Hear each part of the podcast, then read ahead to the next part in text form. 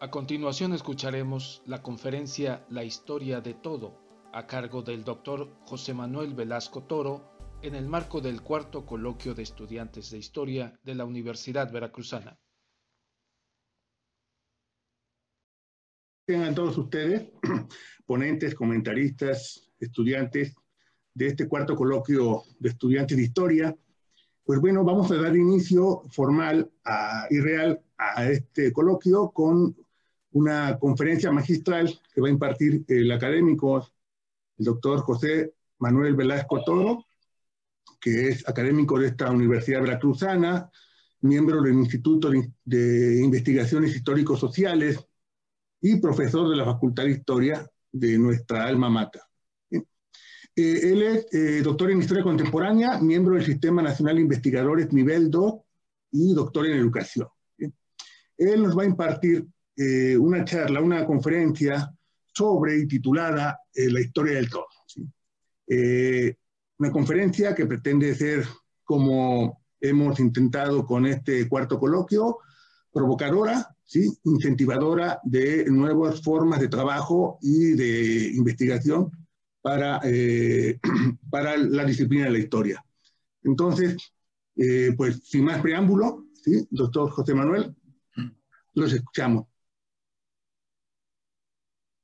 Buenos días, buenos días a todas las estudiantes, a todos los estudiantes de la Facultad de Historia, más bien a los aprendientes de historia que hoy nos escuchan, así como a nuestros colegas investigadores, profesores eh, universitarios. Un saludo muy afectuoso al doctor Pedro Pérez Herrera.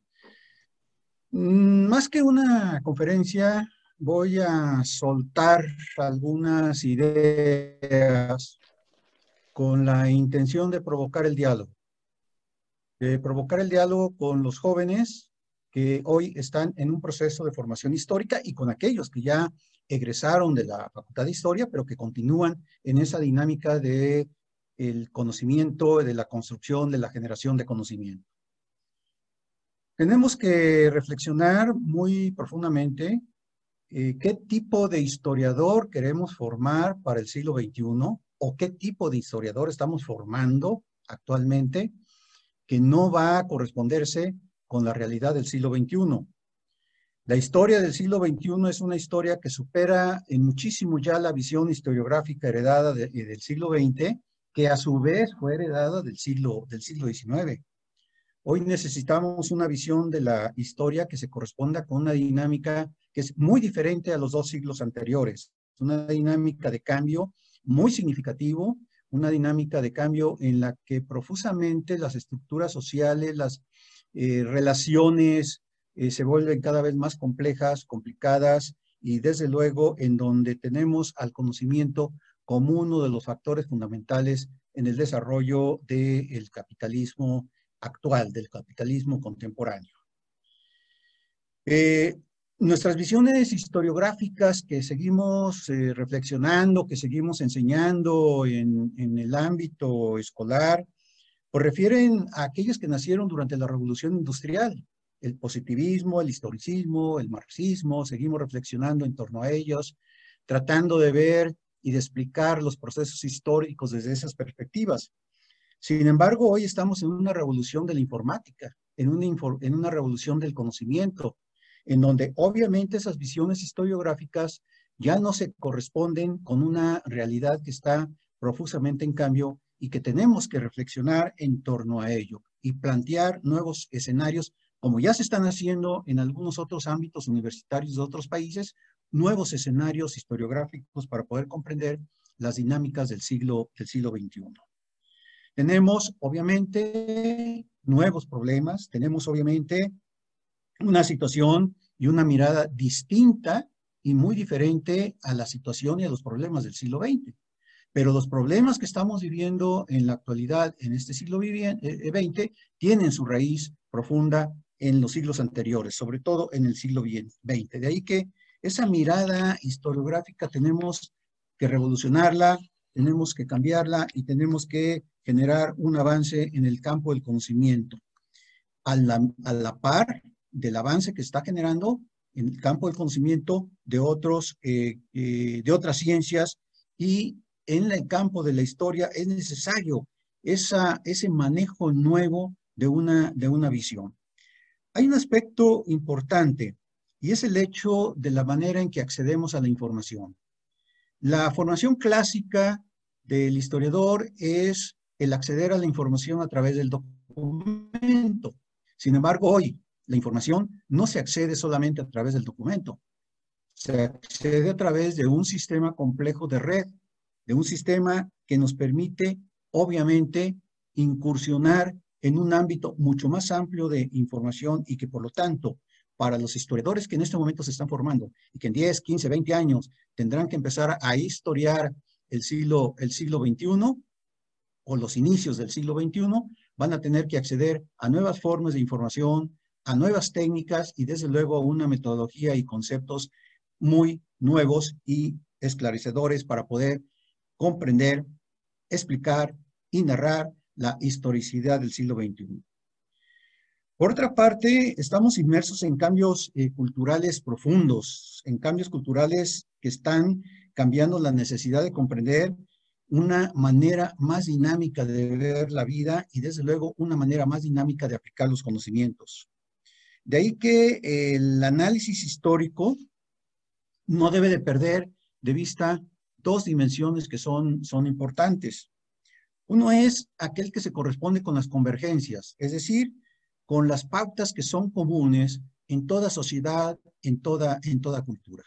Pero también debe de estar atentos a las divergencias, es decir, a las singularidades de cada proceso, de cada cultura, de cada momento y de cada tiempo. Convergencias y divergencias, por ejemplo, son dos conceptos nuevos que hay que reflexionar en la historiografía para el siglo, siglo XXI. Y desde luego, en, ese, en, ese, en esa dinámica, en ese sentido, están ya surgiendo o han surgido visiones historiográficas que tratan de abordar la manera de explicar la historia desde, otra, desde, otra, desde otro ángulo. Por ejemplo, está la historia del todo que ha impulsado eh, David eh, Christian en, en, Inglaterra a través de dos de sus libros ahora ya más conocidos, Mapas del Tiempo y Historia del Todo. Mapas del Tiempo que se publicó en 2014, Historias del Tiempo en 2018, y en donde a partir de una metáfora del mito de creación trata de superar la visión antropocéntrica del historiador. El historiador, la historia, nació con una visión antropocéntrica y esta visión antropocéntrica trata de ser ahora superada para tener como un, un hilo conductor la vida, es decir, el nacimiento y la evolución de los sistemas complejos desde el Big Bang hasta nuestros días. De ahí eh, la llamada historia del todo. Aspira a comprender una, un proceso de la historia en el que el conocimiento posea una unidad, posea una coherencia en las diferentes escalas del tiempo. Y este, este concepto también del tiempo está siendo transformado, está siendo revolucionado por los nuevos conocimientos. Ya no se hablan, los físicos ya no hablan del tiempo, sino de tiempos. Incluso ya en otros ámbitos, en la biología evolutiva también se habla de tiempos. Es decir, es un concepto que el historiador está inmerso en él, pero que no ha reflexionado desde una nueva perspectiva, desde una perspectiva actual. Superar, por otra parte, en esta, en esta propuesta de una historia de todo, lo que se busca también es superar la fragmentación descriptiva de la realidad que heredamos del positivismo. ¿Para qué? Para buscar una explicación que sea más unificada de la, de la realidad. Por otra parte, hay otras eh, tendencias historiográficas que son importantes, que son interesantes y que más que estar ancladas en una temporalidad del todo, buscan más bien la explicación de la historia presente. Y, bueno, esto surge en, Francia, Alemania, pero en España se da un importante movimiento con Julio Arostegui sobre estas reflexiones en torno a la historia vivida, la historia del presente. Un análisis de lo coetáneo, mientras que la historia del todo nos presenta una visión historiográfica, como lo dice la palabra, del todo, es decir, de una visión que va más allá de, de, la presencia humana, pero que viene hasta el momento actual, el análisis de lo coetáneo se, se vincula más que, más que todo a una visión de lo intergeneracional, o sea, de cambio significativo que está determinando el acontecimiento desde la perspectiva de lo coetáneo y por lo tanto en la determinación también del acontecimiento contemporáneo. Un cambio que nos sitúa entre mm, esa visión del siglo XX acotada a un inicio, a un fin, a una historia cerrada, para trasladarnos a una visión en donde las tormentas de cambio del siglo XXI exigen explicaciones diferentes de lo que es el proceso histórico y su explicación. La atención de la, de la historia en lo coetáneo implica realmente una, conlleva realmente a una reflexión eh, conceptual nueva. Eh, hablar de historia realmente vivida, es decir, de el que escribe la, lo coetáneo, la historia, ha vivido parte de esa historia, no solamente como sujeto, sino como colectividad, como colectividad social. Y bueno, eh, una crítica ortodoxa podría decirse eso es periodismo, eso es crónica, pero no, hay todo un desarrollo conceptual, metodológico y técnico que está permitiendo visualizar esa historia de lo desde una perspectiva muy diferente. La idea de la contemporaneidad con un nuevo tiempo de ser historiada. Es decir, eso es un factor fundamental. La inmediatez del, acontecimiento que está relacionado con lo vivido directamente. Eh, voy a poner un, ejemplo, y no es de un historiador, es de un científico, de un biomédico, Rui Pérez Tamayo. Rui Pérez Tamayo hace historia de la ciencia en México, pero, pero Rui Pérez Tamayo hace la historia de la ciencia sin él haber hecho una reflexión de lo coetáneo de una historia coetánea. Él es parte del desarrollo de la ciencia en México, hace una construcción, una explicación de cuáles han sido los factores que han permitido el desarrollo de la ciencia en México y desde luego desde una perspectiva de su participación, de su vivencia propia como un científico que ha participado en ese desarrollo de la ciencia histórica y en donde los inmigrantes, los refugiados españoles de la, de la guerra civil, 340 eh, científicos que llegaron a México, tuvieron un factor importante de peso en el desarrollo de la ciencia en, en México. Entonces, esa idea de la coetaneidad es una idea en donde lo, el, el acontecimiento inmediato está relacionado con la vida directamente. Y el documento ya no es únicamente la única fuente, es decir, la visión reduccionista positivista hacia el documento ya no constituye la única fuente, sino la información, la información que posee quien construye, quien explica esa historia, la información que se encuentra en red, la información sobre la propia vida, la información sobre los contextos sociales. De ahí que en esta visión de esta historia presente o vivida, lo importante radica fundamentalmente en ese repositorio en donde se encuentra la información que está dinámica. La historia, obviamente sabemos, no se repite. Esa es una ecuación ineludible, pero la historia tiene procesos, tiene cambios. Y bajo una lógica equiparable de esos procesos, de esos cambios, de esas convergencias que se dan en esa dinámica, se puede, desde luego, eh, establecer y explicar las divergencias en las contemporaneidades y de, esa, de esa manera lograr una construcción de esta historia. Por otra parte, a diferencia de nuestra historia clásica en donde los tiempos son acotados, son determinados por una fecha de inicio, por una fecha de, de, fin, etcétera, en, la, en, esta, en esta visión historiográfica del presente, el tiempo es flexible, el tiempo es interactuante. Y obviamente en esa flexibilidad interactuante siempre está relacionado un acontecimiento de ruptura. Es decir, lo cronológico no es ajeno a esta visión, sino que lo cronológico está en función del acontecimiento que genera una ruptura y que obviamente genera procesos de cambio nuevos a partir de esa ruptura. La presencia de, del COVID-19, de este virus, por ejemplo, eh, su aparición es una ruptura en el proceso de la dinámica historia. Y esa ruptura generó o está generando y acelerando procesos y transformaciones y dinámicas muy diferenciales a las clásicas. Aquí hay una, hay una interacción de tiempos flexibles entre una vieja realidad, como erróneamente se llama, y una nueva realidad, ¿verdad? Que están significando un proceso y una dinámica, dinámica diferencial en los acontecimientos. Hay una ruptura del tiempo socio-histórico en esta, en esta dinámica. Y esta historia eh, de lo coetáneo trata de explicar y de conocer y de profundizar eso.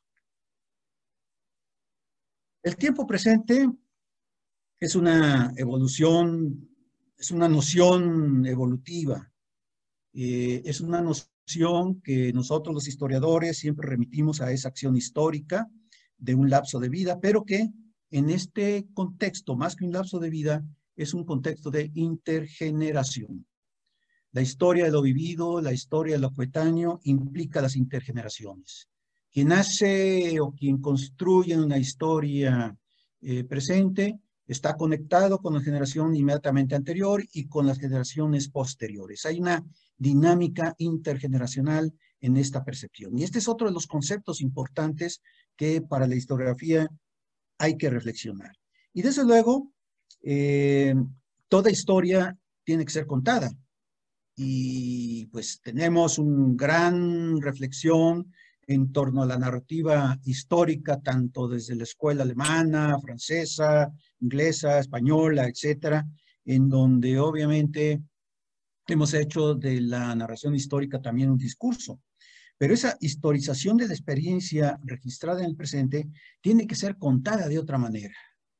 Tiene que establecer un vínculo, una comunicabilidad con las intergeneraciones que se viven, pero sobre todo con las generaciones que están nuevas. Es decir, nosotros estamos atrás eh, y, ya mi generación está muy atrás de las nuevas generaciones, ¿no? De las generaciones que en este momento están estudiando historia. Tenemos que establecer esa comunicabilidad, ese contacto, esa la habilidad en el sentido de establecer la comunicación. Y volviendo a la historia del todo, eh, eh, David Christian en Mapas del Tiempo y en la gran historia del, todo, aquí tengo, bueno, Mapas del Tiempo, es un, si ven, es una gran obra, ahí tiene Pedro la historia del todo, ¿verdad? Es una, una gran obra, pero ahí se cuenta la historia de hace 13.700 millones de años, desde el Big Bang, ¿verdad? hasta, no solamente hasta nuestros días, cierra con un importante capítulo, la visión del futuro. Y creo que los historiadores ya debemos de aprender también a pensar el futuro. Pedro lo dijo en su intervención, tenemos que pensar ya también el futuro, saber pensar el futuro. No vamos a ser adivinos, no vamos a ser eh, em, aquellos que, que, que eh, evidentes que vemos qué es, qué es lo que viene, no, pero sí tenemos que aprender el futuro, a pensar el futuro para poder explicar el presente, la situación de por qué estamos en el presente y proyectarla hacia adelante. Otro de los historiadores que, que están revolucionando la historiografía actual, pues es Yuval Noah Harari, eh, con su libro inicial, ¿verdad? Eh, de animales a dioses. Él no parte precisamente del Big Bang, hace una reflexión historiográfica desde el momento mismo de la revolución cognitiva. Él, de hecho, establece tres, tres cuatro momentos en el desarrollo de la historia de la humanidad. La revolución cognitiva, es decir, ese momento, ¿verdad?, en que nuestro cerebro eh, se empezó a desarrollar, se desarrolló el lenguaje, eh, se desarrolló muchos aspectos importantes que permitieron la construcción del conocimiento, la transferencia del conocimiento y, por tanto, la invención de la cultura. Su otro momento importante para él es la revolución agrícola, donde también tiene una tesis, eh, una hipótesis importante que reflexionar, en donde dice que el ser humano no domesticó a las plantas, sino al contrario, las plantas domesticaron al ser humano. Luego habla de la unificación de la humanidad, este proceso globalificación, y ahora nos dice, estamos en la revolución científica. Pero también proyecta una reflexión hacia el futuro. El final del Homo sapiens, se pregunta, y nos hace una reflexión del camino que estamos llevando como consecuencias de, esas, de esos procesos disruptivos en que la acción humana está incidiendo. Pero hay un aspecto importante en, su obra. Tanto eh, Christian como Harari tienen un lenguaje que comunica, que contacta con las personas, no solamente con los edistas de la historia, con los academicistas, no, con el público en general. Harari es una, ya es un bestseller de ventas en libros, ha vendido eh, no sé, creo que 13 millones de ejemplares de sus libros, ha sido traducido a múltiples lenguas, ¿verdad? Y en este momento, en este momento, nos acaba de obsequiar con esta obra que se llama Sapiens, una historia gráfica. Y de manera diferente nos cuenta la historia, ¿verdad? a través de cómics, de dibujos, él llevó a contar la historia escrita en Animales y Dioses a una dinámica de corte gráfico. Estoy seguro que Sapiens, una historia gráfica, va a ser un éxito editorial. Ayer se lo enseñé a mi nieto que tiene 11 años y ¿saben cuál fue la expresión? Me encanta, me encanta. Ahora sí podré entender la historia un chico de 11 años se expresa de esa manera. Los historiadores creo que hemos perdido esa visión de comunicarnos con el público general, de comunicarnos con cualquier persona a través de la escritura de manera ligera, comunicativa. Sacrificamos la comunicabilidad por la, el academicismo técnico, teórico, ¿verdad? El purismo academicista en donde tenemos que demostrar exactamente y, si no nos referimos a un autor o a un archivo o un documento, estamos perdidos. No, tenemos que cambiar nuestro lenguaje, hablar en primera persona, ya no en tercera persona, hablar en primera persona para establecer esa comunicación con la tercera persona que es el lector. la segunda persona es el libro, la tercera persona es el lector. Pero para poder establecer esa comunicabilidad tengo que hablar de manera sencilla, eso sí, sustentada con datos, ¿verdad? Fundamentados con la verdad, pero de manera sencilla desde el yo. Bueno, en esta eh, perspectiva hay otro aspecto que es importante. Tanto esta visión de historia del todo como historia de la humanidad de Harari nos plantean otro aspecto que los humanistas no estamos poniendo atención la aportación del conocimiento que están haciendo otros campos de la ciencia y que tienen incidencia en la visión social y en la visión humanística. Mencionaba el tiempo hace, hace un momento, de dónde provienen las nuevas reflexiones sobre el tiempo, de la física fundamentalmente y de la, y biología evolutiva. La química está aportándonos importantes conocimientos de nuestra estructura eh, molecular. Incluso eh, hay biólogos, evolucionistas, que, y, no solamente biólogos, sino algunos científicos sociales como Humberto Maturana, por ejemplo, en Chile, que hablan, nosotros somos sistemas moleculares complejos. Eh, Lynn Margulis, desde la perspectiva de la bioquímica, nos habla de que somos seres simbióticos, es decir, la visión del ser humano está cambiando profusamente por el avance de otros campos del conocimiento. En nuestro cuerpo viven más de 850 microorganismos. Es decir, nosotros somos un medio ambiente para una microbiota que habita en nuestro, en nuestro cuerpo. De ahí que Margulis nos plantea que somos seres simbióticos. Por lo tanto, la caracterización como seres humanos tiene que cambiar en esa, en esa visión.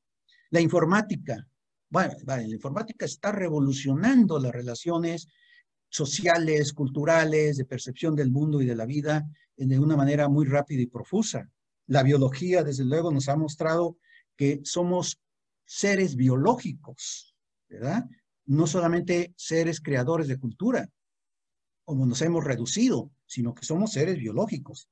Y en esta perspectiva, el, elemento eh, propulsor que mueve es el concepto de la vida. Es decir, se busca superar la visión antropocéntrica del historiador.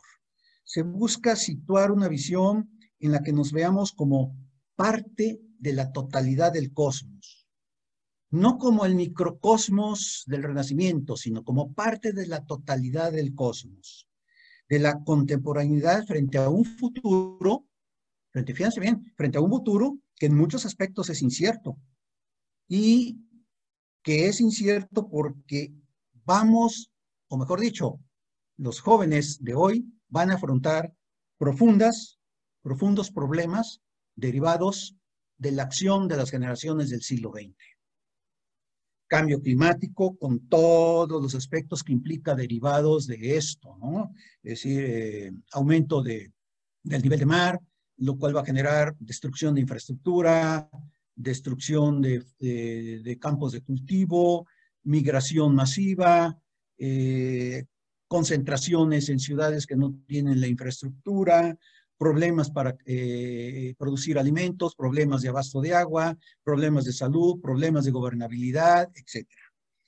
La salud, ahorita estamos viviendo un problema de salud en una pandemia eh, que nos ha obligado a cambiar totalmente nuestro ritmo de vida como lo que estábamos acostumbrados. Y no es ni será probablemente la única, la última pandemia, sino que vamos probablemente a enfrentar situaciones diferentes más adelante. El crecimiento demográfico, es decir, estamos, ahora sí, como dice el dicho, ¿no? Nos reproducimos como ratas.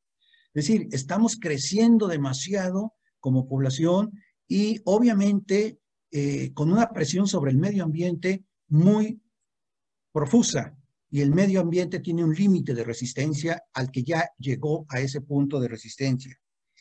El problema de la diversidad también es otro de los problemas que están en ese futuro y que como historiadores tenemos que conocer qué fue, qué pasó, cómo está dándose y qué, cómo explicar eh, estas conductas para tratar de, obviamente, de incidir en un cambio de las mismas. La energía, la energía es uno de los factores fundamentales actuales de la generación de valor, tanto el conocimiento como la energía y tanto como la materia son los tres factores fundamentales en la generación del, valor, de la economía. El conocimiento es un factor agregado ya a los procesos productivos, pero para mover esos procesos productivos se necesita energía. La energía obviamente ya no puede ser extraída ya no debe de ser continuar extrayéndose de los eh, combustibles fósiles, sino que tiene ahora que trascender hacia la búsqueda de nuevas generaciones de energía suficientes, ¿verdad? Para no solamente eh, abastecer el consumo humano, sino para que la continúe esa dinámica económica. Y una dinámica económica que tendrá que ser fundamentalmente hacia la sustentabilidad. Los campos laborales están cambiando, están cambiando eh, radicalmente. Eh, y, ahora con la pandemia lo estamos viendo.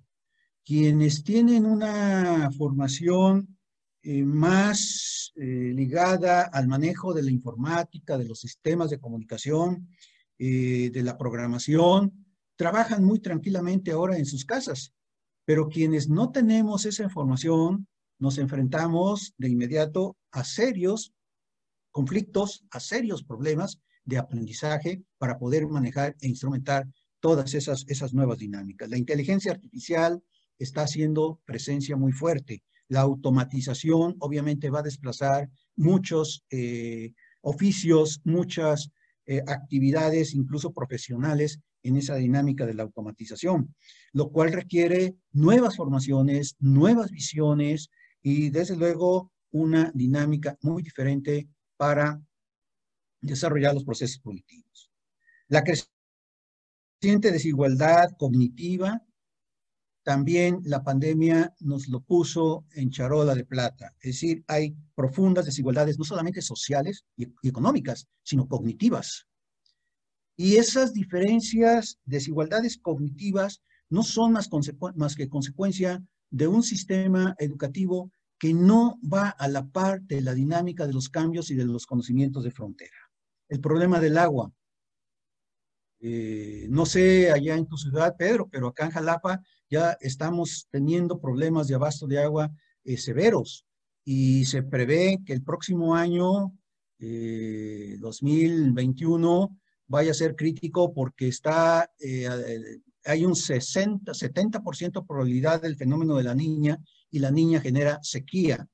Y históricamente se ha visto que estas sequías provocadas por el fenómeno de la niña repercuten sobre todo en Centroamérica y todo el sur sureste de México. Entonces vamos a tener serios problemas de agua. El aire, la contaminación del aire. Si paradójicamente somos seres que consumimos oxígeno y destruimos lo que genera el oxígeno, los bosques. Contaminamos el ambiente. Estamos acidificando los océanos donde se produce también una gran cantidad de oxígeno. Eh, nuestro cuerpo es 70% agua y sin embargo ensuciamos y, destruimos los abastos de agua para consumo humano. Es decir, hay una contradicción entre, nuestra, nuestro comportamiento, ¿verdad? Con respecto a aquellos elementos de la naturaleza que permiten la vida, que permiten el desarrollo de nuestras posibilidades como, como seres humanos. Entonces, estos problemas los va a afrontar la generación de hoy, los nacidos a partir del año 2000 eh, van a afrontar todos estos problemas. Y aquí el historiador tiene que cambiar su visión, ¿verdad? Para estudiar estos procesos de, de, la historia, cómo es que hemos llegado a este momento con la finalidad, con el objetivo de plantearle a las nuevas generaciones, a las generaciones por venir, ¿verdad? Una visión diferente de construcción del futuro. Hay que, dice Cristian, hay que rechazar la idea de que el trabajo serio consiste en machacar un problema archidefinido. Y esa es una tendencia que tenemos los científicos sociales, los humanistas. Siempre estar machacando los planteamientos teóricos de otro, haciendo los eh, estudios del arte, las revisiones del arte, etcétera, etcétera. Y cuando llegamos a plantear eh, el problema que queremos conocer, ya no podemos porque estamos tan saturados de, ese, de esos problemas archidefinidos que no vemos lo nuevo. Y desde luego, esto implica eh, el saltar de un pensamiento disgregador, separador, a un pensamiento integrador en el ejercicio eh, profesional. Entonces, el historiador debe aprender a pensar el futuro. Desde luego, no, es, no en el sentido de explicar la historia, no, no, perdón, no en el sentido de, adivinar el, el futuro, sino en el sentido de explicar la historia para explicar qué somos, los actores colectivos del presente para el futuro. Comprendernos mejor en el presente para proyectarnos, obviamente, esa visión hacia el futuro. Desde luego, eh, hay muchos elementos que se tienen que ir trabajando y avanzando. El desarrollo de métodos para poder manejar esa enorme cantidad de información que hay en las redes. De nuevas técnicas para poder analizar, comparar, eh, eh, que se concentre. Desde luego, necesitamos nuevas cronologías. Es decir, si la física nos está diciendo que no hay un tiempo, sino que hay tiempos en plural, entonces necesitamos nuevas cronologías, nuevas visiones de duraciones. Y desde luego, nuevos conceptos que tenemos que aprender, que tenemos que desarrollar y que tenemos obviamente que construir coetáneo, por ejemplo, duración histórica, flexibilidad temporal, el concepto mismo de testimonio histórico, el concepto mismo de información histórica, las fuentes en red, qué son, cómo se deben manejar, cómo debemos acceder a ellas, y obviamente eh, todo aquello que está aportando un conocimiento a la explicación de la historia de la humanidad que proviene de otros campos de la ciencia. ¿Qué es la, la datación radiométrica, por ejemplo, que nos permite tener una información increíble de los procesos de la vida, la datación molecular, la datación geológica, aunque la datación geológica, el historiador está un poquito más cercano a ella, pero en los otros aspectos tenemos que conocer. Una historia del todo, una historia de la humanidad, una historia que permita comprender cómo la actualidad y el futuro tienen su base, ¿verdad?, en un desarrollo del pasado. Y desde luego, cómo las cómo generar esos procesos de comunicabilidad intergeneracional, como lo, logra Harari en sus Sapiens, una historia, una historia gráfica que está, ese es el tomo uno. Eh, tiene anunciado cuatro tomos y aparte una serie eh, televisiva. No hay que olvidar que somos sistemas moleculares, sistemas moleculares autopoyéticos, estamos integrados por moléculas de hidrógeno, de oxígeno, de hierro, de, azufre, eh, igual que las moléculas de las estrellas, igual que, que, cualquier otro organismo vivo. No hay que olvidar que somos descendientes de un, de un microorganismo eh, que se le conoce como LUCA por sus siglas en inglés, común. Eh, que somos seres simbióticos, ¿sí? que tenemos en nuestra propia, que somos un medio ambiente para otros microorganismos que habitan en nuestro, en nuestro organismo, que no todos son patógenos, ¿verdad? Hay, uno nos ayudan a una mejor digestión, eh, aquellos que eliminan eh, las células muertas de la piel, etcétera. Incluso en el cerebro se han encontrado microorganismos que permiten su funcionamiento. Somos seres biológicos creadores de cultura pero hemos olvidado que somos biológicos y nos creemos solamente seres culturales. Y tenemos que volver a, vernos como seres biológicos, como, como mamíferos, ¿verdad? De, la familia homínidos del género Homo sapiens. Y desde luego decía yo, somos seres oxigenófilos, es decir, dependemos del oxígeno para la vida. Por lo tanto, tenemos que reconstruir las fuentes que generan ese oxígeno. Requerimos alimentos y ¿de dónde provienen los alimentos? De la energía generada por el sol. Las plantas son, eh, a través de la fotosíntesis, transformadores de la energía eh, solar en, en carbohidratos y de ahí pasan a otros seres vivos de los cuales también nosotros nos alimentamos. Somos agua, por lo tanto tenemos que conservar nuestras fuentes. Y en cambio, el historiador tiene que mostrar cómo eh, recuperar eso que nos da la vida y que nos permite seguir en una continuidad eh, como civilización. Decía un amigo, em, la, la, Tierra no está en peligro, lo que está en peligro es la civilización humana. Bueno, aquí dejo estas alocadas eh, reflexiones. Bueno, no, quiero cerrar con, un, con, una, con algo que, Julio Verne, en, una, en su última novela, París en el siglo XX, que fue encontrada en, en, un, en, una caja fuerte, propiedad de él, que nunca había sido abierta, y que se publicó recientemente Sitúa obviamente el futuro para, en esta novela distópica de Julio Verne, lo sitúa en 1965. Pero fíjense ustedes, habla de dos cosas que en este momento deben de preocuparnos.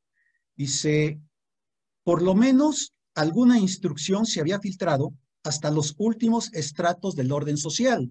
Es decir, nos está hablando que la educación estaba presente en todo el orden social. Sin embargo, ya casi nadie leía.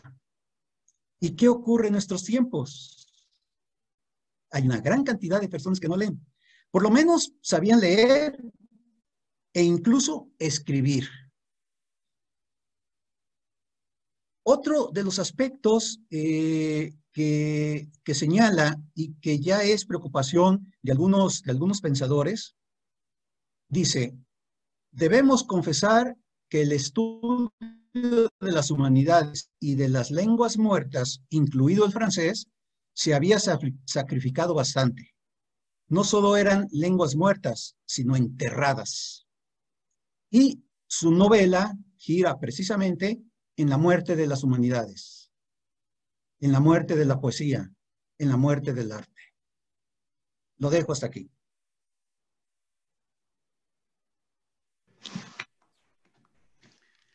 Muchas gracias, José. Pues vamos a entrar a la etapa del diálogo, de comentarios, preguntas. Eh, estas se pueden hacer mediante el chat de manera escrita o a partir de la función de eh, alzar la mano y para hacer unos comentarios breves a, las, aseveraciones provocadoras, creo, de, de José acerca de la historia, la nueva forma de abordar la investigación en la historia y se me hace sumamente interesante y creo que eh, la provocación tiene que dar pie a, comentarios, a diálogos. Yo empezaría eh, de manera muy breve diciendo que, bueno, en, en 1490, eh, alrededor de esa fecha, se plasma una figura que es trascendental, el hombre de Vitruvio. ¿sí? Yo siempre la utilizo en mis clases para decir el grado en el cual el hombre empieza a ser el centro del todo. ¿sí? Para mí es símbolo, en lo personal, de la modernidad. Y creo que esta modernidad lleva a esta visión eurocéntrica en la cual eh, todo tiene que girar en torno a Dios. Inclusive la otra imagen que hay de Miguel Ángel, la de la creación de Adán, esta imagen que está en el Vaticano, hace referencia a esta idea de que el hombre es el centro de todo. Y creo que, eh, pues, Velasco, hoy Pepe, pues nos dio una, una, una visión totalmente distinta. Tenemos que dejar de ser el centro de todo, si no, estamos, estamos eh, con ello eh, creando, pues, prácticamente nuestra, nuestra destrucción. ¿sí? Voy a empezar con una pregunta muy concreta y creo que tiene que ver con esta parte en la cual nos ubicamos como profesores en las facultades. ¿sí? Eh, José, ¿cómo percibes a los jóvenes estudiantes cuando ingresan a la facultad, cuando durante varios años han tenido una visión sobre el pasado, una visión sobre la historia y de repente están contigo, estamos, eh, están al frente de varios profesores y de repente se enfrentan a una nueva visión que les hace eh, replantear inclusive si realmente cogieron la carrera de historia porque pensaban que era como se los había dicho sus profesores. ¿Tú qué piensas de esto? Bueno, mira, eh, yo tengo solamente dos experiencias educativas. Introducción a la historia, que generalmente es eh, de nuevo ingreso, ¿verdad? Lo cual me permite vislumbrar que si bien eh, los que ingresan a la carrera de historia tienen una información histórica, no saben cómo aplicar esa información histórica tienen una acumulación de datos en la cabeza que a veces no relacionan entre sí eh, y que a veces tampoco ubican temporalmente, a pesar de que les gusta la, historia. Cuando los he visto ya en semestres eh, posteriores, obviamente percibo que su visión histórica ha cambiado. Pero hay un problema. La visión histórica, y a lo mejor algunos colegas se van a molestar, la visión histórica que les estamos induciendo a los estudiantes es una visión ya ortodoxa. Una visión que tiene elementos positivistas y elementos historicistas. A pesar de que decimos, no, no, no, nosotros rechazamos el positivismo, en el substrato de la inconsciencia hay todo un continuo de elementos positivistas. La estructura misma del mapa curricular es positivista temporal, especializada, fragmentada. No es una estructura flexible, relacional, transversalmente, pero sobre todo pensada en lo nuevo que se está generando y que se está construyendo. Entonces, eh, eh, tristemente, tristemente, yo me he topado por ahí en el transcurso de los años egresados de la Facultad de Historia que no están en su campo profesional para el que estudiaron y que están ejerciendo en otros campos profesionales o que han tenido que hacer una maestría en otros conocimientos para poderse insertar o que simple y sencillamente están ejerciendo un oficio, pero no el arte del historiar. Esto que nos está indicando, nos está indicando que no estamos formando historiadores para el futuro. Formamos historiadores como nos formaron a nosotros en el pasado, pero tenemos que dar un giro profundo, un rompimiento profundo y empezar a trabajar para los historiadores del futuro. Nuevos enfoques historiográficos, nuevas técnicas, nuevos métodos, es decir, que piensen en los problemas del presente en función del pasado, pero en relación para explicar un futuro por, un futuro por venir. Repito, los jóvenes que están en este momento estudiando en la Facultad de Historia van a enfrentar los problemas de cambio de climático, van a enfrentar los problemas de profundas eh, divisiones al interior de las sociedades, van a enfrentar los problemas de agua, van a enfrentar multiplicidad de problemas, pero sobre todo van a enfrentar el problema de en qué campo laboral me puedo insertar. La educación está siendo atacada y vemos que en el campo educativo cada vez hay menos espacios para los historiadores. En México el sistema de becas para estudiar historia de humanidades está siendo reducido. Entonces, esas dos posibilidades alternas que tenían están reduciéndose considerablemente. ¿En dónde se van a insertar? Tienen que abrirse nuevos campos. La cinematografía, por ejemplo, es un campo riquísimo, pero para ello tenemos desde luego que darles herramientas para que puedan desenvolverse en el campo cinematográfico. La comunicación es un campo también eh, fértil, pero tenemos que darle esas herramientas. Ya no podemos seguir anclados en las historiografías clásicas, no, tenemos que pensar en una visión mucho, muy diferente como historiador. Sí, César, eh, te cedo la palabra. Oh, buenos días a todos. Eh, nuevamente, eh, este, felicito al doctor Velasco por la charla. Es el diálogo que, se puede generar a partir de esta tiene que ver con una preocupación que tenemos todos, eh, en este caso los historiadores, también la tienen más los jóvenes historiadores, porque están visualizando que la historia que realizan ya no les satisface, es decir, ya no les emociona, no les entusiasma como a lo mejor a mí me entusiasmaba la historia hace 10 o 10 años.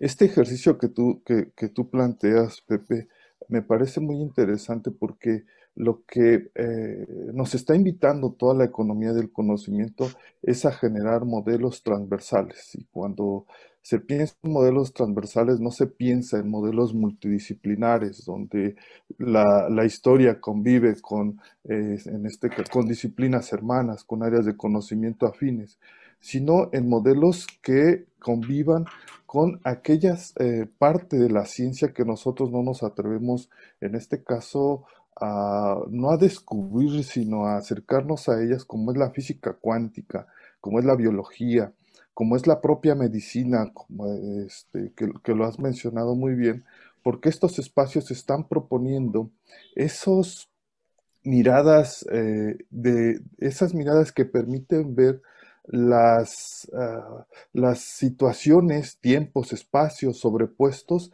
en los objetos que nosotros estudiamos. En este caso, la historia, cuando nosotros analizamos un espacio, lo vemos como aquel donde se mueven los objetos, donde hay objetos, pero esos objetos también tienen una propia historia, tienen una historia biológica, tienen una propia historia que le permite, que nos permite explicar una realidad el caso de, los genetistas, por ejemplo, que han descubierto eh, las causas, además de las traídas durante el proceso de conquista, las causas de muerte de enfermedades endémicas propias de los espacios, mucho más letales, en este caso para, para los grupos étnicos que en su momento se desarrollaban, están cambiando y volviendo incierta esa historia que, a la que estamos acostumbrados, ¿no? Entonces también pensar en esa, mencionaba en algún momento, es que nosotros los historiadores no podemos hablar del futuro y lo que tenemos que pensar es que nosotros los historiadores tenemos un compromiso con nuestro tiempo y con el futuro de nuestro tiempo. Y el futuro de nuestro tiempo, nosotros tenemos que empezar a hacernos de él porque necesitamos, en este caso, formarnos de otra manera.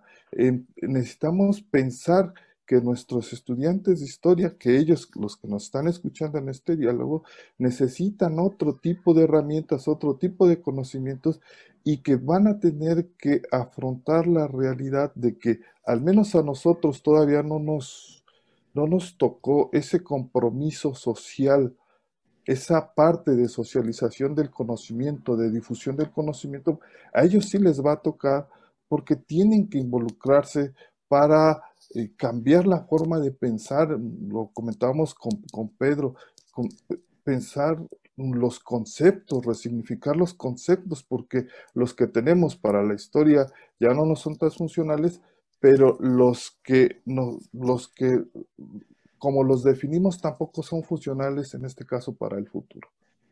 Tan solo el tiempo, el tiempo que, del que nos hablas, de cómo lo asume el historiador, para el modelo positivista el tiempo es simplemente una categoría analítica. Yo agarro un año como un tabique, como un bloque, lo ocupo para, para llenar un vacío y, y, de ahí no pasa, ¿no? Pero el tiempo para la física cuántica lo que, nos, eh, lo que nos permite pensar es esa posibilidad de movimiento. El sujeto se mueve, el sujeto no es estático, el documento sí es estático pero el, tiempo permite que el sujeto se mueva, se entienda, se comprenda en, una amplia realidad.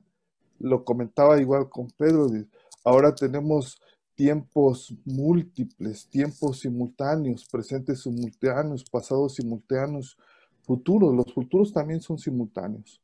Y los referentes ya no los encuentran las personas, los historiadores, los referentes de, de que las cosas van a salir bien, ya no los encuentra uno en la historia, ya los encuentra uno en las realizaciones eh, de otros, en otros espacios que están contribuyendo al desarrollo del conocimiento para conseguir el equilibrio de la humanidad.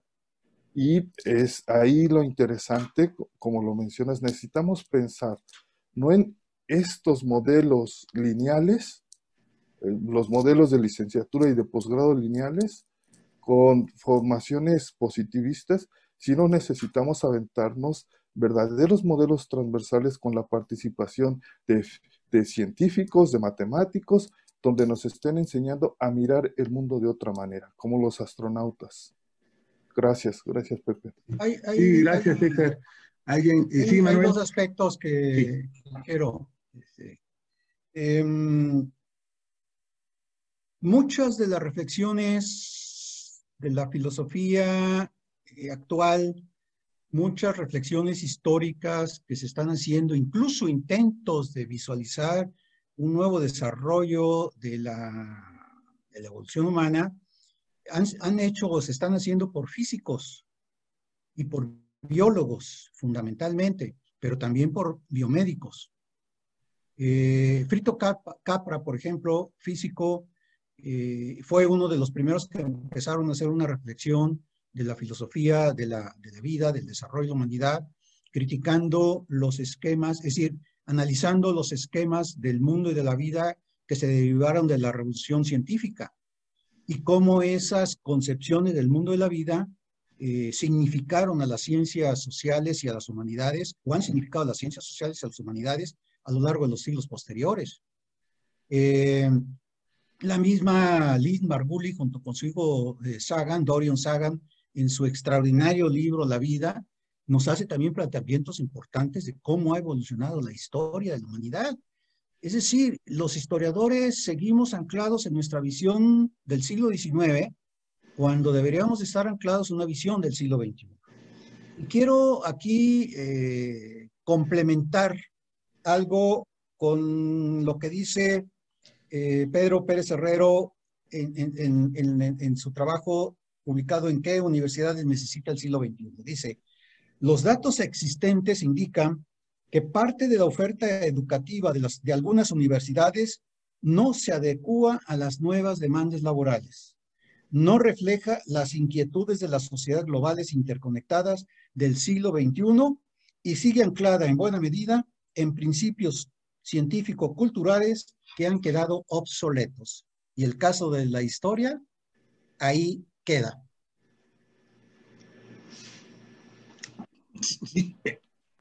Casi me quedo sin palabras en el sentido de que es totalmente provocador, pero esa provocación nos debe de llevar hacia, la, hacia una reacción que nos haga, pues al menos, plantear que la disciplina debe de sobrevivir de alguna manera, ¿no? Y sí, lo hemos discutido, lo hemos platicado eh, César, eh, Julieta, Pedro, y contigo la vez, eh, en otros momentos, José, pero también creo que deberíamos, como lo has planteado, aparte de comunicar ya de otra manera, tenemos que también acercarnos no tan solo o ir hacia arriba viendo con nuestros pares, con académicos de otras ciencias, sino también hacia otros niveles, ¿sí? es decir, cómo contactar con los jóvenes al interior, por ejemplo, de, de las escuelas de enseñanza media. ¿Cómo replantear a los pedagogos, a los demás eh, profesores que están trabajando en, el nivel medio superior o nivel medio, ¿sí? que es necesario y que estamos intentando cambiar, ¿sí? desde el lenguaje hasta las formas ¿sí? de comunicar, y sin embargo y lo sigo reiterando, llegan los jóvenes a las facultades, ¿sí? inclusive de otras carreras, y se dan cuenta que empezamos a discutir sobre nuestras nuevas formas de sobrevivir como disciplina. ¿sí?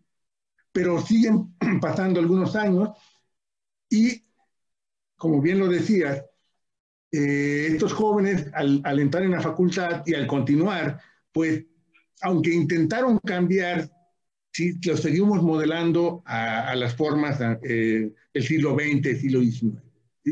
Pero ¿cómo podemos nosotros entrar en contacto con los jóvenes antes de que entren al nivel, a, los niveles superiores? Me parece que es un error pensar linealmente hacia atrás en los niveles educativos. Yo creo que nosotros como historiadores tenemos que pensar en la sociedad, en el conjunto general de la sociedad, comunicarnos con la sociedad, aprender a establecer un diálogo con la sociedad, no con los docentes de las estructuras educativas, sino con la sociedad.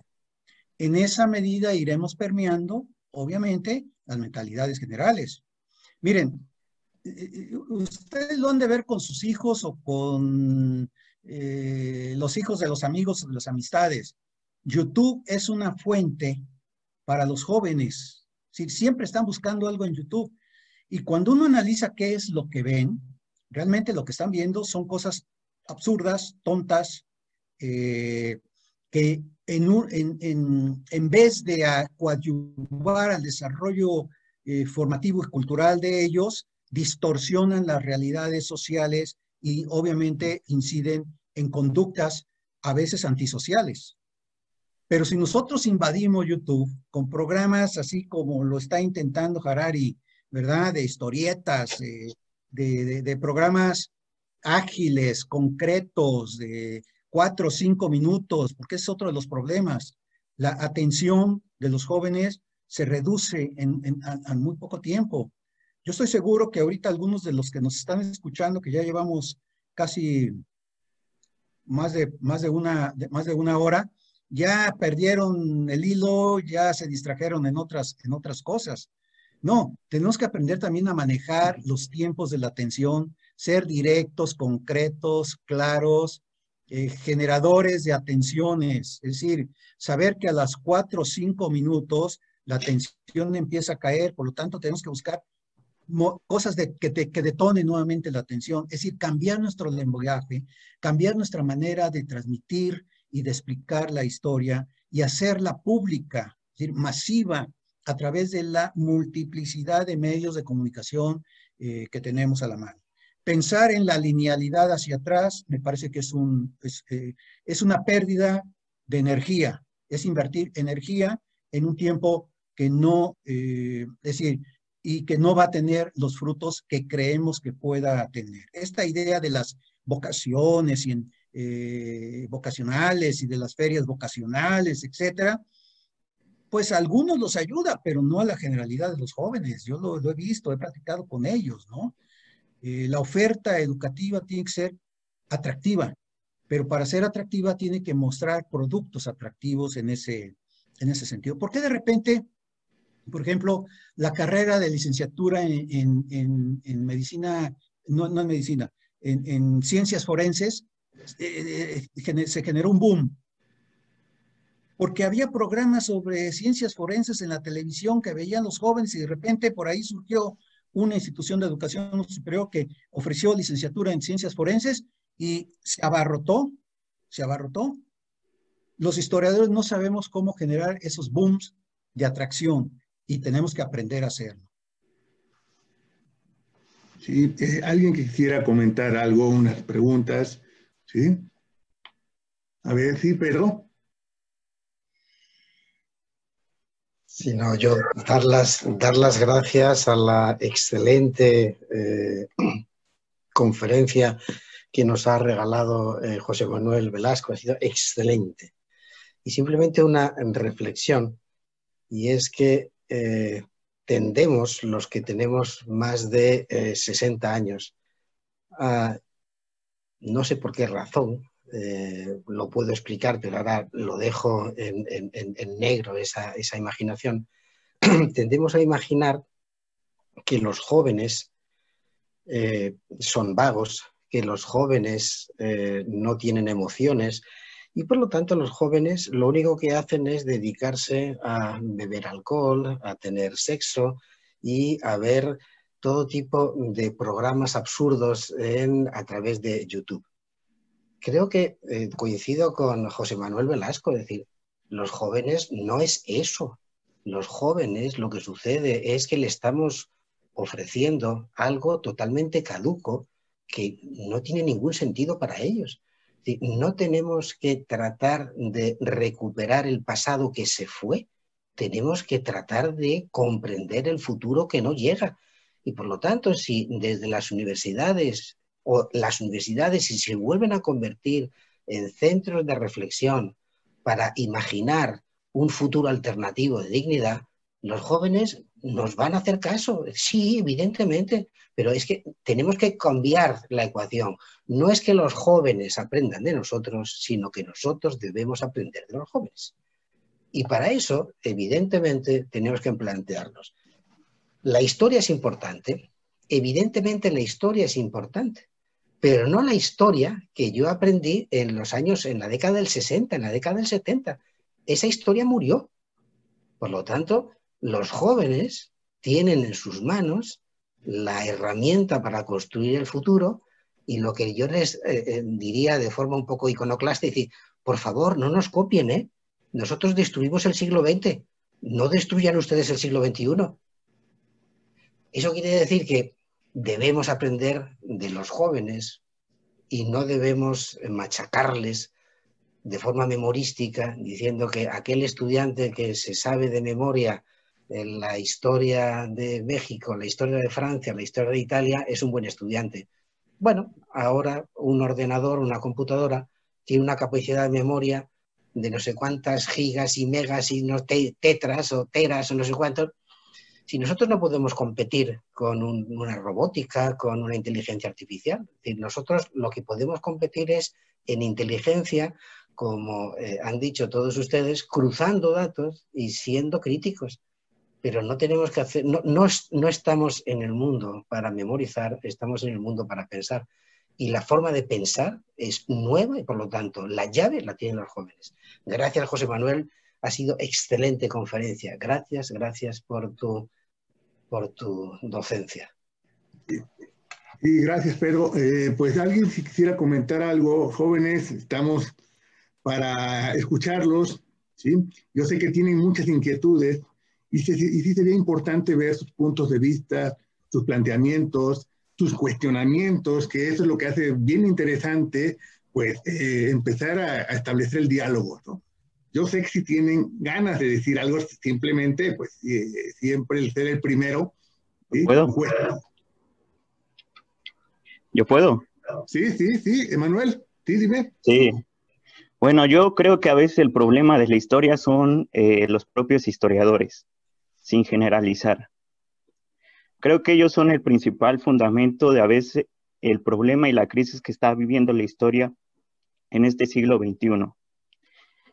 Eh, si bien hay que establecer modelos y hay, que integrar a otras ciencias, que me parece una idea perfecta, yo abogo por esa postura, pero sin embargo a veces son los propios historiadores que se enraizan y no permiten la llegada de otros científicos a las escuelas y hacer partícipes dentro de estos modelos o estos nuevos modelos eh, transversales dentro de la formación de los historiadores.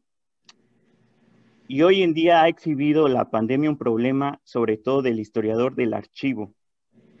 Muchos estudiantes de historia han tenido problemas, y me imagino, de licenciatura, de posgrados y doctorados, en el caso mexicano, sobre no poder consultar archivos, siendo que tenemos a decir que el principal o la principal fuente para hacer historia son los documentos, los documentos viejos, llenos de polvo, pero que ahora no podemos consultarlos de la forma que se debe.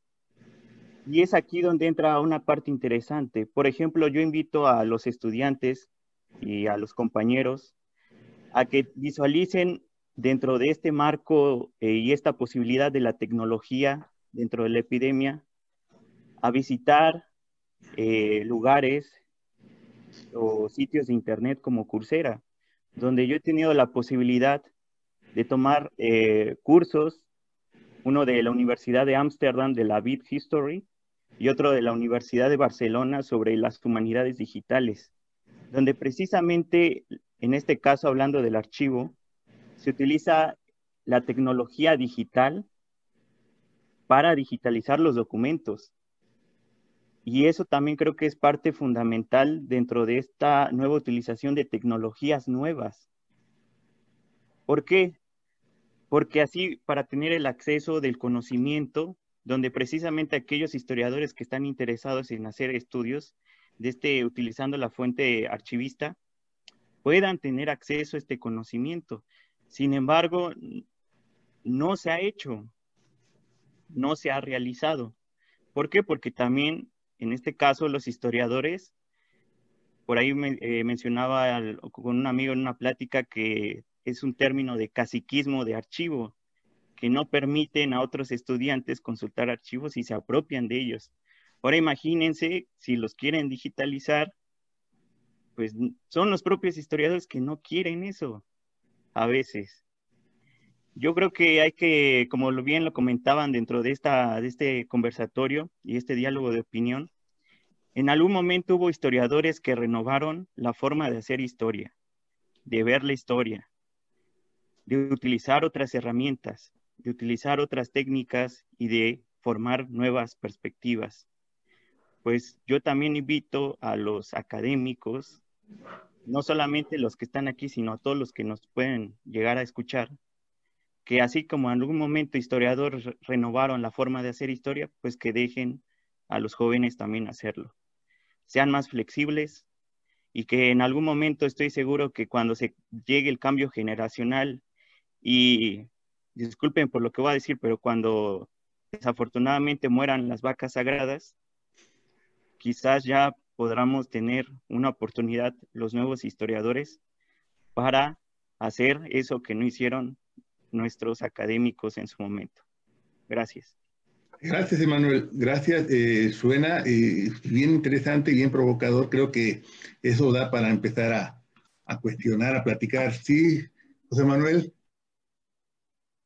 Bueno, eh, es muy claro, este, ¿cómo se llama? Callejas. Sí, Manuel. Manuel, es muy claro en, su reflexión, y, pero además está proyectando una preocupación por su inquietud que lo está llevando a desarrollar la curiosidad y la búsqueda por otros nuevos espacios del conocimiento. Y efectivamente, eh, parece ser que las generaciones que en un momento tienen ocupados los espacios eh, tienden a una, hacia una conducta y una actitud conservadora al impedir que exista ese proceso de flujo normal de, de renovación. Y lo que él llama las vacas sagradas, algunas se han convertido en símbolos, ¿no? Es decir, tenemos a Silvio Zavala, por ejemplo, en México, o a, otros historiadores eh, que se han convertido en símbolos de la historia o del historiador en México. Pero efectivamente, hay un proceso en el que las generaciones tienen que ir incorporándose, pero, pero hay que pensar en que el historiador, su única fuente de acceso no tiene que ser la academia. Tenemos que abrirle espacio a la historia a otros campos laborales donde el conocimiento histórico y la creatividad se explayen. Mencioné el cine, por novela histórica, por ejemplo. Están eh, otros espacios en los que puede insertarse en esa dinámica. Eh, hay, hay empresas, por ejemplo, que requieren de historiadores que estén analizando los procesos del presente, del presente inmediato, de esta historia vivida que tenemos, para poder incorporar otra serie de dinámicas en, en si ustedes quieren, en, una, en un proceso de marketing.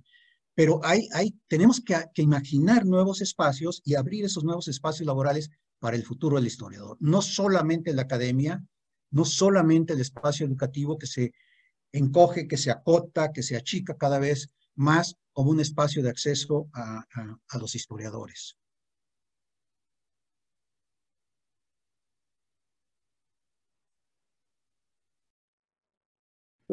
Sí, pero, perdón, sí, eh, adelante.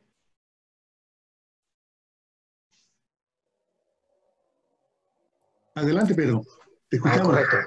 No, totalmente de acuerdo con lo que están diciendo. Uno de los problemas eh, que tenemos en las ciencias sociales y las humanidades es que nos hemos creído que somos ciencia. Y no es verdad. Es decir, la historia surge como profesión en el siglo XIX para generar una identidad que no existe, para generar y crear la nación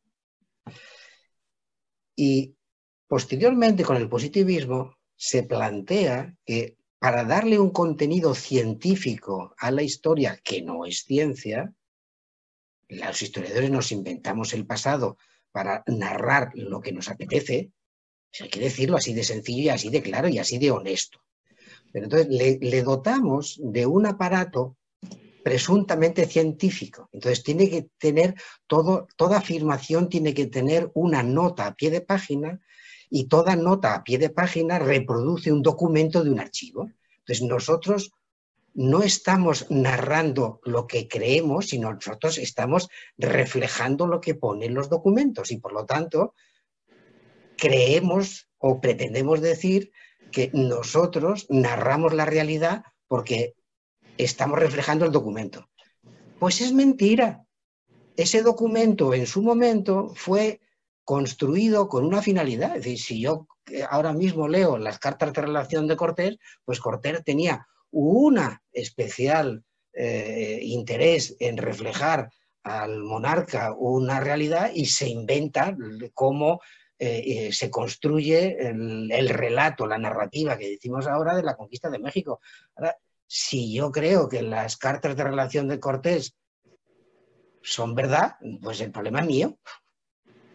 Entonces, ¿qué es lo que estamos descubriendo? Que los historiadores construimos, escribimos unos volúmenes muy densos de 700 páginas que nadie lee y lleno de notas a pie de página para justificarnos a nosotros que es que estamos en posesión de la verdad. Y dice, mire usted, no, baje, de, baje de la nube. Si yo acabo de leer eh, este texto. Este texto es eh, de un, eh, este es un, no es historiador y por eso es, bueno, digo historiador en, en, el, en, el, bueno y mal sentido de la palabra. Es decir, Eric Bouillard es un guionista francés. Yo he leído mm, durante toda mi vida sobre la Revolución Francesa todo lo que ha caído en mis manos. Bueno, pues este texto, que se llama 14 de, 14 Juliet, ¿no? el 14 de julio, es una narración como un guion, para es un guion de cine para hacer una, para hacer una película. Bueno, pues en ese libro, que no tiene notas a pie de página, en ese libro de Bouillard, yo he aprendido mucho más que en todos los libros de la Revolución Francesa que he leído en toda mi vida. Pero por lo que decía José Manuel, es que está escrito para ser leído, para ser disfrutado, para ser entendido, no como una memoria académica para hacer una tesis doctoral con dos volúmenes y que me digan, qué barbaridad, ha estado cinco años para escribir eso, qué monstruo. Bueno, qué monstruo, es decir, que, que ha perdido cuatro años de su vida haciendo una cosa que a nadie le interesa porque nadie lo va a leer. Porque la historia no es para ser escrita, la historia es para ser leída. Y ahora no tenemos lectores, ahora tenemos, porque el mundo ha cambiado, ahora tenemos no lectores, sino gente que ve. Y por lo tanto, los historiadores tenemos que aprender que nosotros tenemos que conectar nuestros conocimientos al público, pero el público no lo va a percibir no lo va a aprender en un libro, sino lo que va a aprender en una novela, pero mejor en una película. Pues si nosotros lo que queremos es narrar qué pasó en el 14 de julio, Revolución Francesa, haga usted una película y ya verá cómo le ven millones de millones. Es decir, mi mejor libro a lo mejor lo han leído 105 personas, tirando por alto, ¿eh? pero un historiador tiene que conectar con la sociedad. Y la sociedad no son 105 personas, la sociedad son millones de personas. Por eso, cuando Harari eh, de, su eh, libro lo convierte en... Harari lo que hace, que además es un buen eh, vendedor de su producto, primero hace el libro, después hace el cómic, después hace la película y después hace el documental. Es decir, que y con todo eso va ganando dinero, pero lo sabe hacer bien porque conecta. Evidentemente, los historiadores del siglo XXI no tienen que escribir. Mi, profesor eh, queridísimo fue eh, don Silvio Zavala en el Colegio de México. Claro, eh, pero don Silvio Zavala, cuando yo veo ahora las obras suyas en la encomienda indiana, es decir, pues en la encomienda indiana a lo mejor tiene dos líneas arriba y el resto de la página son, son todo citas, son todas notas a pie de página, como si no estuviera seguro de esa afirmación. Pues usted olvídese de la cita y diga lo que tenga que decir, ¿no? Entonces, estoy totalmente de acuerdo con José Manuel que tenemos que variar la forma de expresión para que se nos escuche. Pero no, no tenemos que pretender que tengamos millones de lectores y tenemos que pretender que nuestras ideas circulen. Y habría lo último para provocar todavía. Y lo mejor sería que en nuestros libros se quitara el nombre del autor, porque el nombre del autor no importa, importa las ideas del libro. Entonces, lo que yo tendría que hacer es, en mi libro, tachar mi nombre para que se vea la idea, no el autor. Estamos todos infinitamente preocupados por el SNI, porque yo necesito publicar para que el SNI me reconozca y con el SNI tener un sobresueldo. Pero eso lo necesita la humanidad. La, la humanidad necesita cambiar, necesita ideas, no necesita autores. Bien, bien. Gracias, pero aquí tengo dos preguntas que plantean estudiantes de la facultad. Dice aquí una de ellas, en estos días, ¿sí me escuchan? Si en estos días nosotros debemos concentrarnos en lo que pasa en el siglo XIX y no de lo que ya había pasado. ¿Cuál sería el mayor problema o reto de un historiador que debe afrontar en la sociedad, sobre todo ahora que estamos en medio de la pandemia? ¿Cómo podemos saber si lo que estamos investigando nos puede ayudar ya sea si es fiable o no. Hay otra pregunta, perdón, bueno, es el siglo XXI. En mi opinión, dice Areli, dice, eh, la manera de redactar la historia desde niveles como primaria ha sido realmente pobre, siempre lo mismo, cada año, haciendo énfasis en sucesos como el 20 de noviembre o la independencia de México, la batalla de Puebla, teniendo una visión de los héroes sin ver todos los ángulos de un acontecimiento y sin meter a planes educativos más que solo aprenderse fechas y nombres, sino que ver el amplio campo para historiar y que se puede hacer historia de todo. Ejemplo, la música, la pintura, el cine, eh, así como no mostrar el ahora, que es el resultado de nuestro comportamiento anterior. Estas son dos preguntas que están planteando ahorita estudiantes de, a todos nosotros.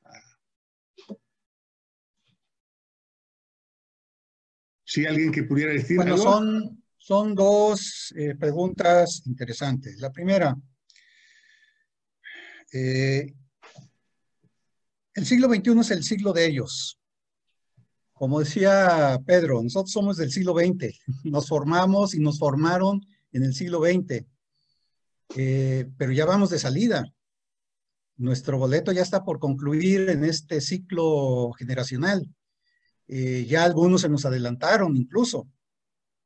Todavía nosotros resistimos eh, a los avatares del tiempo, pero el siglo XXI es el siglo de los jóvenes de hoy, de aquellos que nacieron desde la última década del siglo XX, en los años 90, hacia acá. De ellos es el siglo XXI. Por lo tanto, ellos son los que tienen que tomar la batuta. Y como dice Pedro, no imitar a las generaciones del siglo XX, sino construir y desarrollar nuevas ideas, nuevos planteamientos, nuevas reflexiones, construir un nuevo conocimiento, pero sobre todo pugnar porque exista una democracia cognitiva, es decir, que el conocimiento sea social, sea de apropiación común, sea de apropiación social en todos los entornos y que todo el mundo tenga posibilidades de acceso al conocimiento. La Internet permite ese, esa, esa posibilidad. Por otra parte, eh, la historia oficial. La historia oficial se construyó el esquema y lo seguimos reproduciendo en el siglo XIX, con una influencia fuertemente de la historiografía alemana, en donde el, el, héroe, el motor de la historia era el héroe, el político, el militar, el estadista. Y en ese sentido seguimos replicando y reproduciendo nuestra historia oficial. ¿Y qué hemos hecho los historiadores para cambiar esa visión? Nada. Nada. Nos formaron en esa, en esa visión, pero tampoco hemos hecho nada para cambiar esa visión de la historia oficial. Seguimos reproduciéndola y permitimos como historiadores que siga reproduciendo. Y nosotros, ¿verdad? Nos vamos por el lado de la producción de libros académicos muy sesudos, muy eh, consistentes, etcétera, como queriendo evadir un sentimiento de culpa, de que no hemos sabido incidir en una transformación de la visión de la historia. En la década de los, de los 80 hubo un programa de, que impulsó la, la UNESCO conjuntamente con la OEA, en donde se invitó a los países de América Latina a analizar eh, el enfoque de sus historias nacionales. Participaron Argentina, Chile, Ecuador, Perú, Colombia, Venezuela, incluso Cuba participó también. ¿Saben qué país se negó a participar? México. México fue el único país que no participó en este proyecto. ¿Y qué ocurrió? Que algunos países como Ecuador y Perú cambiaron su visión de la manera de enseñar las historias nacionales, con una visión más inserta en las dinámicas, en los procesos y en, y en las transformaciones socioculturales. México se negó a participar en ese proyecto y seguimos enseñando la historia como se hirió en el siglo XIX. Creo que aquí los historiadores tenemos que tener eh, un peso importante. Cuando eh, se planteó las reformas al libro de texto gratuito, eh, yo siempre he pensado que el libro de texto gratuito tuvo dos caras. Benefició económicamente a las familias porque ya no invertían en el gasto de libros escolares, pero congeló el conocimiento en un tiempo durante muchas décadas. Y entonces eso generó que el proceso educativo y el conocimiento en México se quedara congelado frente al avance de otros conocimientos que estaban en un proceso de desarrollo constante. Bueno, cuando se planteó la reforma del texto del libro, se, hizo una convocatoria para reformar los libros de historia de cuarto, quinto y sexto año de primaria. A mí me tocó participar como jurado del libro de quinto de primaria. Era un libro que planteaba, el que ganó fue una autora, que, en la que no recuerdo su nombre en ese momento, que planteó una visión de la historia mucho, muy diferente a la historia tradicional. ¿Saben qué ocurrió? la Secretaría de Educación Pública lo vetó y dijo, yo voy a encargar el nuevo libro de historia. Y continuó con el mismo enfoque, la misma dinámica y la misma manera de hacer. Me tocó participar en la reforma del libro de historia de Veracruz como autor, como coautor, mejor dicho. en donde participamos algunos miembros de la Facultad de, Historia. Nosotros planteamos un enfoque con una narración, con un sentido de cuento. Era para, es para niños de cuarto, cuarto año, niños que tienen 10 años de edad, 9, 10, 11 años de edad, que están fluctuando. Planteamos una narrativa en forma de cuento, eh, sin que, que fuese ágil. ¿Y saben qué ocurrió? Nos lo vetaron y nos dijeron, no, tiene que ser de acuerdo con las normas y los esquemas de la Secretaría de Educación Pública y para atrás. Es decir, el propio sistema educativo bloquea las posibilidades de esas reformas en el libro de historia. Y los historiadores nos hemos quedado de brazos cruzados, es la verdad. Ok, pues vamos a ir terminando. Voy a hacer un comentario final, ah, bueno, de una de una última participación que hacen los estudiantes. Eh, y con esto terminamos. Dice, eh, el doctor Velasco Toro genera desde que lo conozco esa inquietud de la multidisciplinariedad y transversalidad, que la verdad es la práctica, en la práctica es necesario, pero no se practica por muchos docentes en la Universidad Veracruzana. Son pocos los que se ayudan de, de otras disciplinas para atraparnos y para generar pasiones por la lectura y generar nuevas visiones. El plan de estudios en la carrera debe revisarse nuevamente, igual que las maestrías en historia que se ofrecen para relacionarnos más con la sociedad. Es urgente. Otra pregunta, y la última es, una problemática también es que no solamente los historiadores son quienes imparten la historia en educación básica y media superior, se continúa reproduciendo la historia patria, con, continúan los resúmenes y cuestionarios favoreciendo la memoria. Desde mi experiencia, sí creo pertinente que los historiadores participen alfabetizando en conceptos de historiografía a los normalistas y docentes activos. Con estos dos comentarios eh, y bueno, eh, eh, y reflexiones por parte de ustedes, José o quien quiera reflexionar, terminaríamos esta primera charla, conversatorio, conferencia. bueno, yo solamente decir que efectivamente tienen razón, pero los jóvenes del 68 presionamos y logramos cambios importantes en las estructuras educativas. Los jóvenes de este siglo tienen que ser proactivos para propiciar cambios profundos en la orientación educativa. Es mi comentario. Gracias, gracias. Pues bueno, eh, con esto damos por terminada esta primera charla eh, que creo que abrió muy bien este coloquio y, y, bueno, y poco a poco se, dieron, se fueron dando estas participaciones tan necesarias para poder dialogar, para poder establecer, si no acuerdos, puntos de vista divergentes que nos permitan ir creciendo. Agradezco a todos, agradezco a José Manuel Velasco Toro, académico de la Facultad de Historia y, de, y miembro del Instituto de de Históricos Sociales de la Universidad Veracruzana por esta conferencia tan importante, tan, tan interesante que Y, y bueno, agradezco a todos. Eh, pasaremos a una segunda sesión, ya sería la primera mesa de trabajo en donde participarán los estudiantes. Eh, eh, serán tres mesas, tres, tres ponencias, historia de la ciencia aeroespacial en México y su desarrollo institucional, eh, la nueva práctica pedagógica, los planes de estudios de la escuela de la, normal primaria de Jalapa y su influencia en las escuelas formadoras de docentes y la educación como instrumento de Estado para la construcción nacional. En el caso Veracruz. Entonces, pues les agradezco todo su participación, su asistencia a este coloquio, a esta primera conferencia magistral y espero que continúen, que continúen con nosotros es muy seguro que irán aprendiendo, irán dándose cuenta que los puntos de vista divergentes, más que empequeñecernos, nos hace más grandes, nos hace más amplios en nuestra visión. Muchas gracias y nos seguimos viendo. Hasta luego. Bien, pues muchas gracias. Gracias. Efectivamente, un aplauso virtual en esta, a través de esta plataforma. Gracias al, al doctor José Manuel Velasco Toro por su conferencia al doctor Jorge Rodríguez Molina por la moderación. Eh, vamos. Comentarios y sugerencias al correo esa 1968 gmail.com.